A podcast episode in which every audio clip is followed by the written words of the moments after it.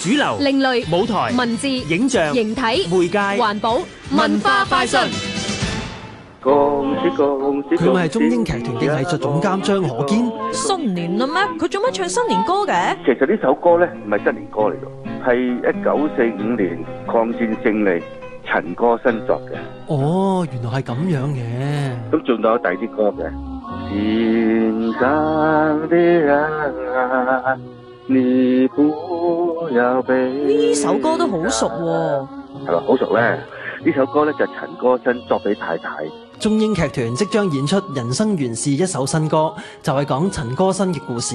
陳歌辛係啲咩人呢？原來喺三四十年代上海，佢作咗好多歌嘅。喺某一個場合呢，黃霑呢就喺度講嘅：我啊，同埋啊顧嘉輝啊，係飲陳歌辛嘅奶水大嘅咁樣。張可堅話：劇本喺二零一三年已經開始醖釀，仲同陳歌辛嘅兒子陳鋼一齊構思。做呢個戲其實一個好簡單嘅理由啫，係一個感人嘅故事。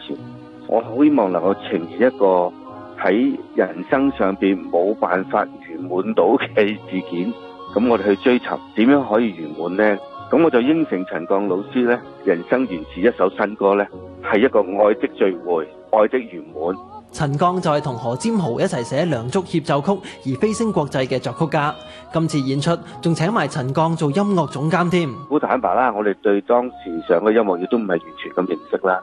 即係除咗喺個戲裏邊會呈現咗一啲陳歌辛嘅歌曲之外，喺個音樂上邊點樣配合呢？